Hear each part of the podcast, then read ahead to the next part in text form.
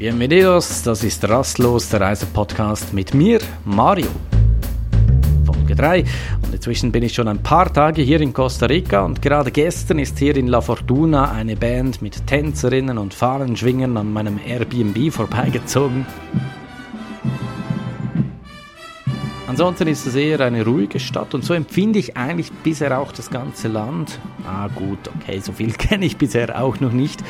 Aber äh, zum Beispiel die Polizei, die mit Sirenen vorbeifährt, das habe ich bisher hier noch nie erlebt. Das Land fühlt sich zumindest sicherer an. Der Kontrast gerade zu Mexiko ist wirklich extrem. Hier sieht man ab und zu ein paar Polizisten. Ja, auch die sind manchmal mit Sturmgewehren ausgerüstet, etwa bei Verkehrskontrollen. Aber so hier in der Stadt La Fortuna oder auch in Monteverde ist die Polizei eigentlich kaum präsent. Das war in Mexiko ganz anders. Auch in den kleineren Dörfern war die Polizei und auch die Armee stets sichtbar. Und zwar schwer bewaffnet mit schusssicheren Westen, Helmen und ja wirklich fast wie im Krieg.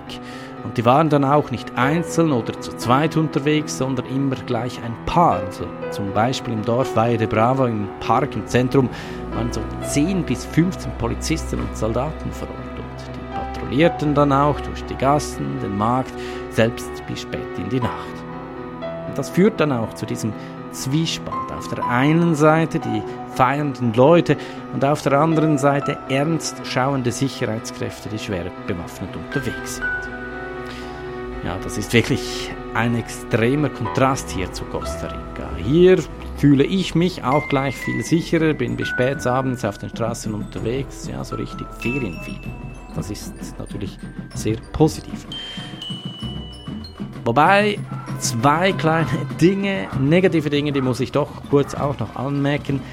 Erstens, es hat hier sehr, sehr viele Touristen. Gerade in Monteverde habe ich teilweise mehr Deutsch und Schweizerdeutsch gehört als Spanisch.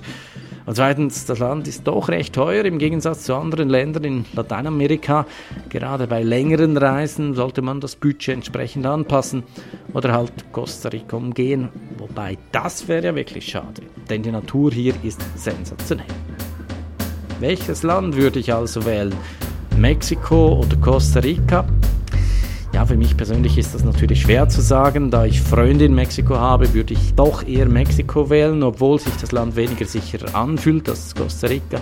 Wer kaum Spanisch spricht und ein sicheres Land besuchen möchte, ja, für den würde ich doch hier Costa Rica empfehlen. Nicht zuletzt, weil auch die Wege deutlich kürzer sind. Mit diesem kleinen Tipp würde ich sagen, war's das mit Folge 3 von Rastlos. Bilder und Videos, die findest du bei Instagram und YouTube. Rastlos Podcast heißt sich dort.